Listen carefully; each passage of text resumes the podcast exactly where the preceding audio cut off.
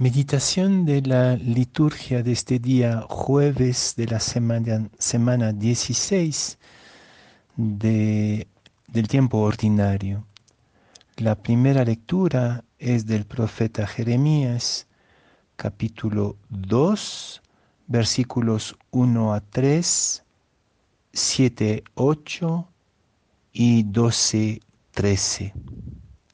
Y el Evangelio es de San Mateo, capítulo 13, versículos 10 a 17. Dios no se impone, se propone. Y se propone a través de parábolas. Para el creyente toda la vida es parábola las relaciones, los acontecimientos, los sufrimientos y las alegrías, los movimientos internos y las sorpresas. Todo es parábola, es decir, un relato en el cual estamos invitados a entrar, a explorar, a descubrir lo escondido, lo invisible, lo que mueve desde dentro esta parábola universal de la vida. Pero para poder penetrar, descubrir lo que está escondido en la parábola de la vida, hay que abrir sus ojos, abrir sus oídos, abrir su corazón.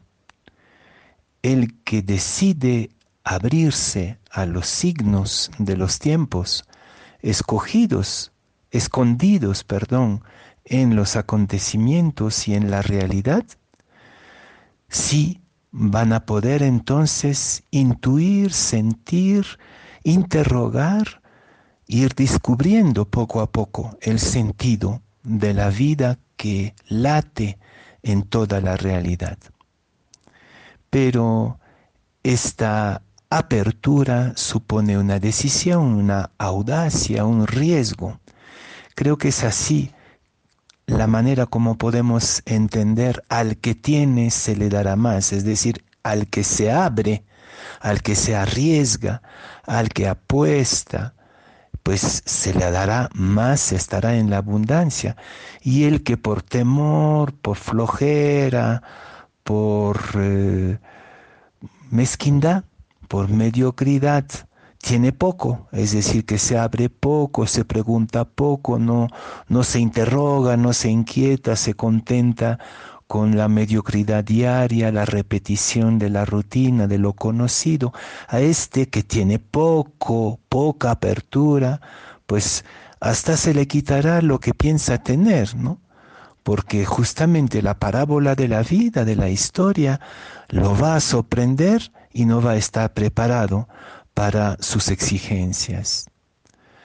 Y aquí entonces el Evangelio cita, como muchas veces en el Nuevo Testamento, esta, este lamento de Dios en el profeta Isaías.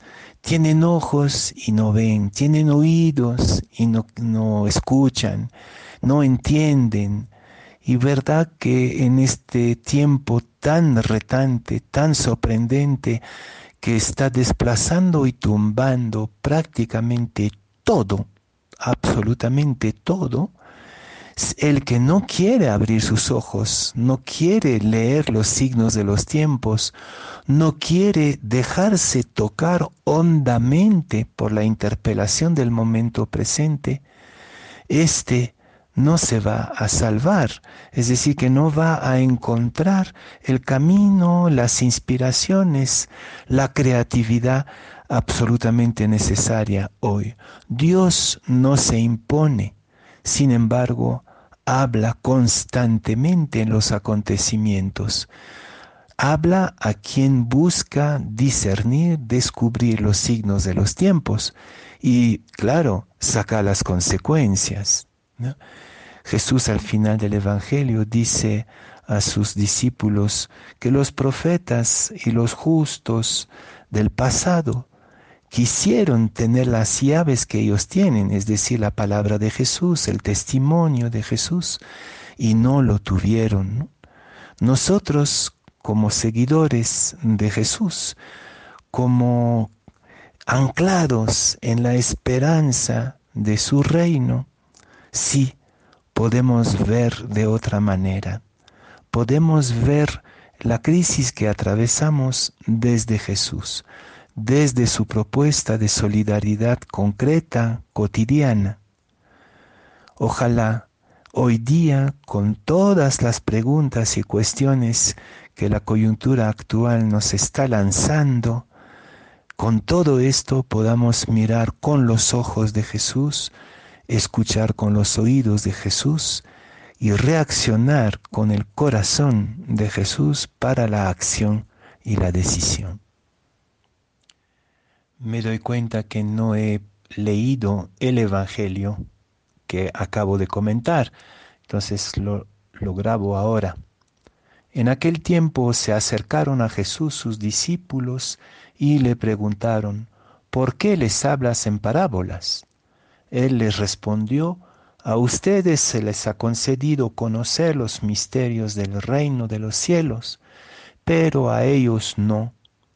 Al que tiene se le dará más y andará en la abundancia, pero al que tiene poco, aún ese poco se le quitará. Por eso les hablo en parábolas, porque viendo no ven, ni oyendo no oyen, ni entienden.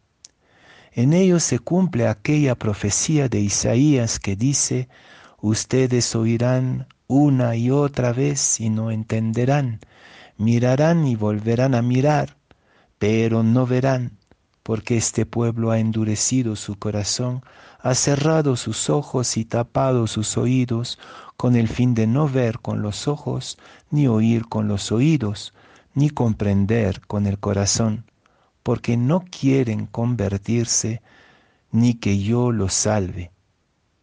Pero dichosos ustedes, porque sus ojos ven y sus oídos oyen yo les aseguro que muchos profetas y muchos justos desearon ver lo que ustedes ven y no lo vieron, y oír lo que ustedes oyen y no lo oyeron.